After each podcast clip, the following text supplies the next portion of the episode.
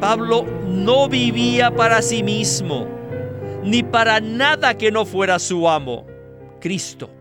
En todo lo que hacía, siempre consideraba qué es lo que podía complacer al Señor, qué es lo que le complace a Él, qué le agrada a Él. Ya no vivo para mí, sino que vivo para Él. Bienvenidos al estudio Vida de la Biblia con Witness Lee.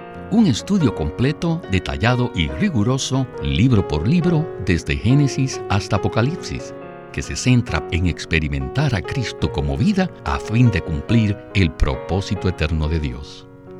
Pueden escuchar gratuitamente todos los programas radiales del Estudio Vida o leer en línea los libros del Estudio Vida en nuestra página de internet radiolsm.com. Una vez más, radiolsm.com. Al inicio del capítulo 5, en 2 Corintios, el apóstol Pablo habla de una manera extraña.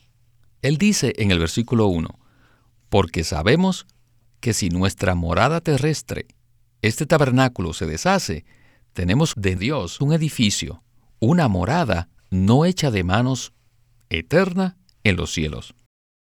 Es posible que pensemos que comprendemos algo de este versículo, aunque sea en parte.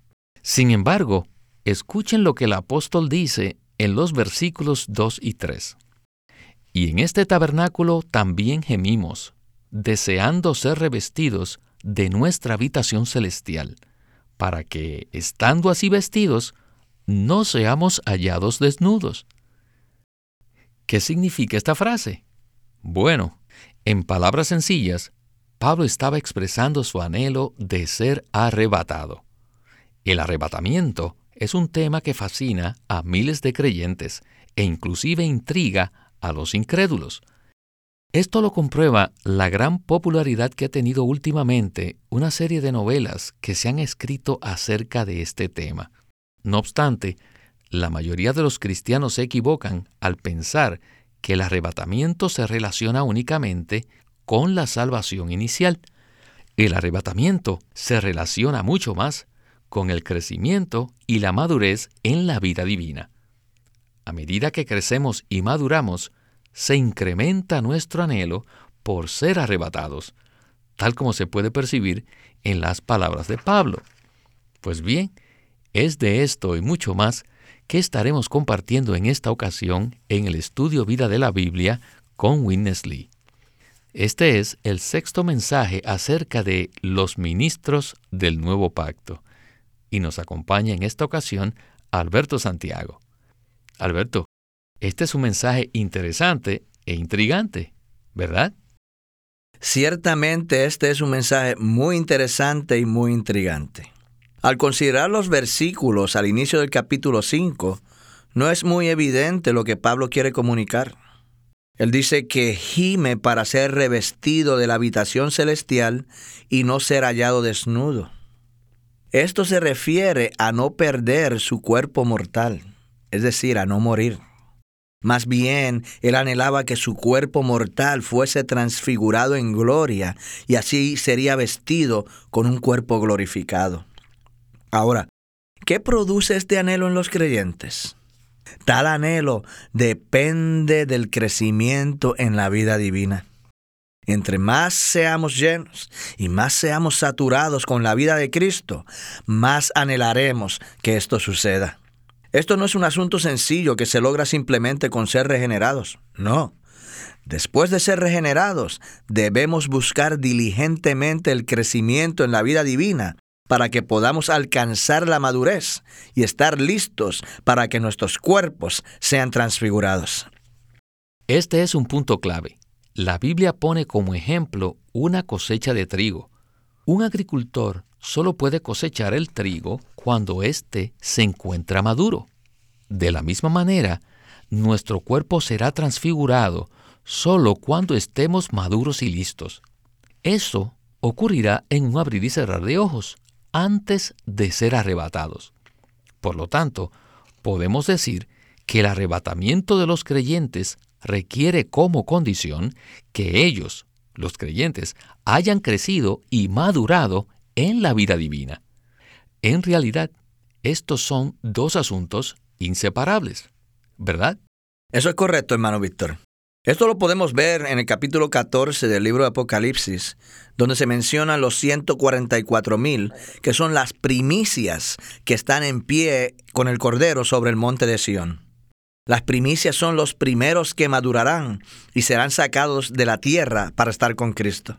Más adelante, en el versículo 14 del mismo capítulo, se menciona la cosecha de los creyentes cerca del final de la gran tribulación. Esto es un cuadro del arrebatamiento, el cual es que la ciega de la cosecha de Dios, que depende exclusivamente del crecimiento y la madurez de los creyentes. A medida que se lleva a cabo el proceso de crecimiento y maduración, suceden un par de cosas. Por un lado, se incrementa en los creyentes el anhelo de ser revestidos. Por el otro, se despierta un deseo por ser agradables al Señor. En 2 Corintios 5:9, Pablo dice, Por tanto, nos empeñamos también, sea en este domicilio o fuera de él, en conseguir el honor de serle agradables. Estos son dos indicadores claros de nuestro crecimiento en vida. Bien, creo que con esto estamos listos para el primer segmento del estudio vida con Witness Lee. Así que escuchemos a Witness Lee. Adelante. En los capítulos 3 y 4, Pablo habla de los requisitos para ser los ministros del Nuevo Testamento. Estos requisitos están descritos por completo hasta el final del capítulo 4. Luego, a partir del primer versículo del capítulo 5, Pablo expresa su aspiración su deseo, su anhelo de ser arrebatado. Él estaba listo para ser arrebatado, porque ya estaba maduro. Era como una espiga de trigo que ya estaba dorada y lista para ser cosechada. Una vez que un campo de trigo se pone de color dorado, es el momento de cosecharlo. Pablo estaba listo para ser arrebatado. El deseo de ser arrebatados siempre está relacionado con la madurez. Un bebé tiene deseos sencillos porque carece de crecimiento y obviamente tampoco tiene madurez. Solo duerme y come. Entre más crezcamos y más maduremos, más profundos y más elevados serán nuestros deseos. Así que el pensamiento de Pablo en estos versículos es bastante profundo. Él estaba plenamente saturado con Dios y ya había madurado, y por eso anhelaba ser arrebatado. Él no deseaba estar desnudo, sino revestido de un cuerpo transfigurado.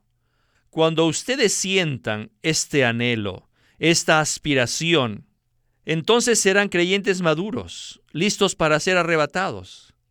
Entonces, ¿qué necesitarán?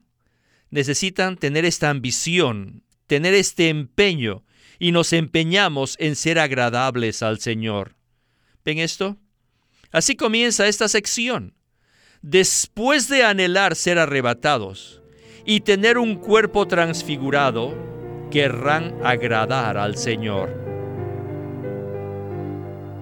Alberto, este es un pasaje de la palabra que para comprenderlo cabalmente se necesita estudiar su contexto.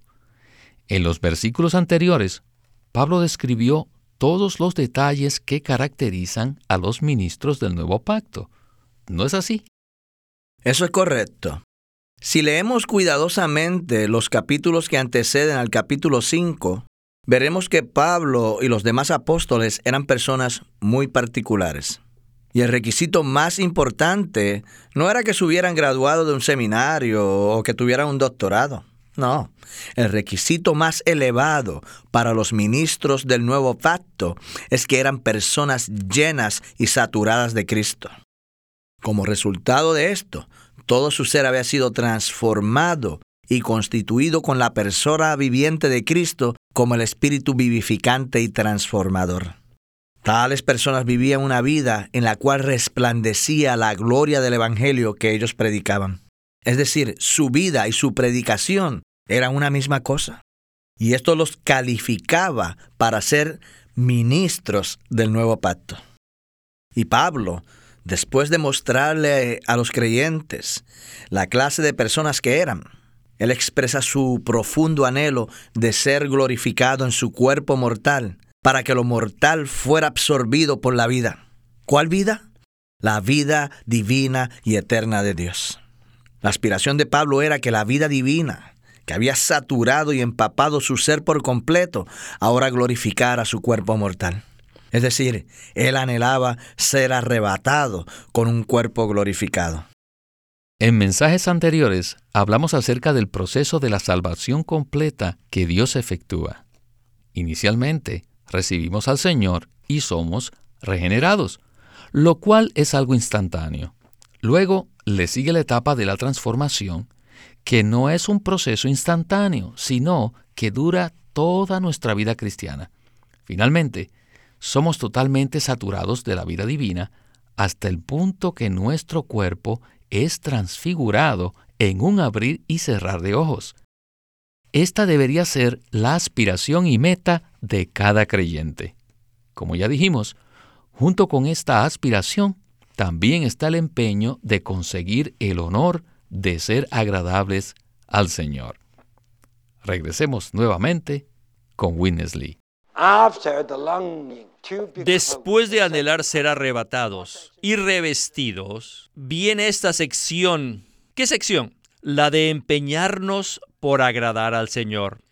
Es como si Pablo hubiera dicho en el versículo 9, ya no necesito nada, ya he madurado, ya estoy listo para ser arrebatado, no me queda nada más por hacer, pero mientras espero, mi corazón anhela una sola cosa, y esto es agradar a mi Señor. No tengo ninguna otra ambición, no tengo ninguna otra meta. Mi único empeño es complacer a mi Señor. ¿Cómo? Al vivir para Él. Esta pequeña preposición para molesta a todos los estudiosos y maestros de la Biblia. ¿Por qué? Porque Pablo no dice vivir por Él, vivir dedicado a Él o vivir con Él. No dice por dedicado o a, sino para Él. Ahora, para contestar esta pregunta, necesitamos leer Gálatas 2.19, donde Pablo declara, porque por la ley he muerto a la ley a fin de vivir para Dios. ¿Qué significa vivir por la ley? Significa que estamos bajo la ley que estamos dirigidos por la ley, que estamos gobernados por la ley y que tenemos la responsabilidad de cumplir dicha ley. Tenemos el deber de cumplirlo. Y este es el significado de vivir por la ley. Entonces, ahora, ¿qué significa vivir para Dios? Significa que estamos bajo su dirección, que estamos bajo su control, bajo su gobierno, y queremos cumplir con sus requisitos queremos satisfacer sus deseos y queremos llevar a la consumación lo que Él se ha propuesto. Las personas del mundo viven para sí mismas, pero nosotros vivimos para Dios.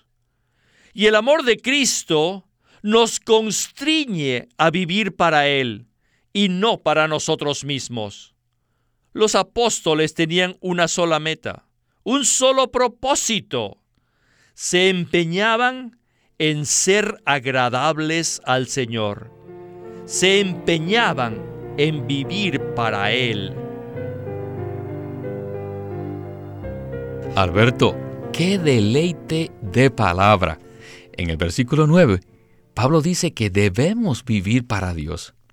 Para poder entender esto, necesitamos entonces leer el versículo 15, que dice, y por todos murió, para que los que viven ya no vivan para sí mismo, sino para aquel que murió por ellos y fue resucitado. Según nuestro entendimiento natural, nosotros hubiéramos escrito vivir por Él, dedicado a Él o vivir con Él. No obstante, vivir para Él tiene una connotación muy profunda. ¿No es así? Eso es correcto. Cada una de estas expresiones tiene un significado diferente. Vivir por el Señor quiere decir que todo lo hacemos por Él. Sin embargo, es posible que las cosas que hagamos no le agraden a Él del todo. Ahora, vivir para el Señor implica que tenemos una comunión íntima con el Señor. Significa que somos muy sensibles a sus deseos, muy sensibles a lo que lo hace feliz, a su propósito, a su plan y a lo que Él quiere lograr. Muchas veces queremos hacer cosas para Él. Sin embargo, debemos permitir que sea Él quien inicie todo. Y puesto que estamos bajo su gobierno, bajo su dirección, bajo su control, y estamos gobernados por Él, debemos permitir que sea Él quien inicie todo. Cualquier cosa que hagamos debe agradarle a Él y cumplir el deseo de su corazón. Pablo era una persona así. Pablo era una persona que vivía para el Señor y se empeñaba en agradarlo. De la misma manera que el Señor Jesús vivió para agradar al Padre. Cuando Jesús vivió en la tierra, Él no vivió para sí mismo, Él vivió para el Padre. Él hizo la voluntad de Dios y la obra de Dios en la tierra para llevar a cabo su plan. El Señor se empeñaba en agradar al Padre en cada aspecto de su vida. Cuando recibimos al Señor y fuimos regenerados, llegamos a sentir que vivíamos por Dios. Sin embargo, la expresión vivir para Dios es mucho más elevada. ¿No es así, Alberto? Muchísimo más elevada. De hecho, vivir para Dios implica que permanecemos en la presencia del Señor mirando a sus ojos. Es de esa manera que podemos saber si Él está complacido o no. Pablo vivía en esa intimidad y es un modelo para todos nosotros. Ya no debemos vivir para nosotros mismos, es decir, para satisfacernos, sino que debemos vivir para complacer al Señor. En el siguiente segmento tendremos una ilustración práctica de la expresión vivir para Dios. Regresemos por última vez al estudio vida. Si alguno de ustedes está buscando una promoción en la empresa para la cual trabaja, debe agradar a sus jefes. Deben vestirse y comportarse para la empresa. Incluso cuando se compren un par de zapatos, deben considerar si le va a gustar a su jefe o no, si va a agradar a su jefe o no, o qué es lo que el jefe va a pensar de usted. Y también deben considerar la manera como se cortan el cabello, si le agrada a su jefe el pelo largo o no. Al hacer esto, su objetivo es agradar al jefe, pero con miras a recibir un ascenso. Cuando yo trabajaba, hice eso.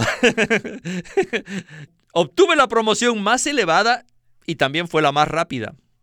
Todo lo que hice en ese entonces lo hacía para la compañía. Así también, Pablo no vivía para sí mismo, ni para nada que no fuera su amo, Cristo.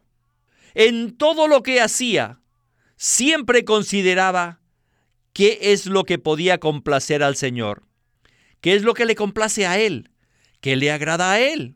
Ya no vivo para mí, sino que vivo para Él. El apóstol era una persona madura y estaba ya listo para ser arrebatado, pero su única meta era agradar a su amo, la persona cuya venida él esperaba. Pablo procuraba agradar al Señor. Él anhelaba hacer esto. No anhelaba llevar a cabo una buena obra, sino anhelaba vivir para Él en todos los aspectos de su vida diaria. Debemos considerar que debemos ser agradables al Señor. Al vivir para Él es lo único que nos preocupa. Vivir para Él. Alberto, qué ilustración tan valiosa acabamos de escuchar. Vivir para el Señor significa que nos ejercitamos en hacer cosas que le agraden en todos los aspectos de nuestra vida. ¿No es así? Eso es correcto. Sin embargo, esto implica que debemos tener una relación muy íntima con el Señor, de tal manera que nuestra única preocupación sea hacerlo feliz en cada detalle de nuestro vivir. Por este motivo debemos preocuparnos por la manera como nos vestimos y la manera como nos comportamos. Existen muchísimos detalles y situaciones en nuestra vida diaria. Y si nosotros consideramos al Señor en cada uno de ellos, podríamos vivir para Él. Esto es un punto muy importante porque Pablo dice más adelante que todos nosotros compareceremos ante el tribunal de Cristo para dar cuenta ah, por todo lo que hayamos hecho. En otras palabras, daremos cuenta de si agradamos al Señor o no. En Mateo 7, 22 y 23, el Señor dice, muchos me dirán en aquel día, Señor, Señor, ¿no profetizamos en tu nombre? ¿Y en tu nombre echamos fuera demonios? ¿Y en tu nombre hicimos muchas obras poderosas? El Señor no va a negar que tales personas hicieron esas cosas, ¿no? Sin embargo, Él les va a contestar, nunca os conocí, apartaos de mí, hacedores de iniquidad. Eso quiere decir que aunque hicieron muchas obras para el Señor y en el nombre del Señor, en realidad no agradaron al Señor, sino a ellos mismos. Así que en cualquier cosa que hagamos y en todos los detalles de nuestra vida diaria, debemos considerar al Señor. De esa manera podremos vivir para Él, para llevar a cabo su propósito y satisfacer el deseo de su corazón. Varias veces hemos dicho en mensajes anteriores que tener una vida que agrada al Señor no significa que en cada cosa que hagamos nos preguntemos, ¿qué haría el Señor en este caso? Esta es una frase muy popular entre los cristianos hoy día. Ellos consideran que esta es una manera de vivir la vida cristiana. No obstante, vivir para el Señor no significa esto. Si queremos agradar al Señor, necesitamos tener un contacto íntimo, personal y cariñoso con el Señor Jesús. Es decir, necesitamos tener un contacto cara a cara diariamente. Pablo describe este tipo de contacto en 2 Corintios 4:6 con la expresión en la faz de Jesucristo. Este es un punto de vista totalmente diferente, ¿verdad? Ciertamente lo es. Realmente no hay necesidad alguna de preguntarnos ¿y qué haría el Señor en este caso o en este otro caso? No, no hace falta eso. ¿Por qué? Porque tenemos la faz de Jesucristo en nuestro espíritu. Y esta faz es algo subjetivo que está en nuestro interior. Ya hemos mencionado que la palabra faz en el idioma griego indica la parte alrededor de nuestros ojos, la cual expresa que los pensamientos y los sentimientos interiores, manifestando todo lo que una persona es. Así que la expresión la faz de Jesucristo indica que el apóstol Pablo vivía y se conducía en la presencia de Cristo conforme a la expresión de sus ojos, que expresaban toda su persona. Y puesto que el Señor mora en nuestro espíritu como el espíritu vivificante, nosotros también podemos tener un contacto íntimo con Él, en su faz. Y si tenemos tal contacto con el Señor, podremos saber a cada momento lo que le agrada y lo que no le agrada. Y puesto que el Señor Jesucristo es una persona viviente que mora en nuestro espíritu, no tenemos necesidad de preguntarle qué haría Él en este caso, ¿no? Simplemente al contemplar su faz, sabremos inmediatamente lo que Él desea que hagamos y lo que no. Bueno, Alberto, desearía que tuviéramos más tiempo para seguir hablando de este tema, pero desafortunadamente el tiempo se nos terminó. Muchas gracias por su compañía en este estudio vida. Muchas gracias por invitarme. Siempre es un placer estar aquí en el programa. Este es Víctor Molina haciendo la voz de Chris Wilde, Alberto Santiago, la de Bob Dunker y Walter Ortiz, la de Winnesley.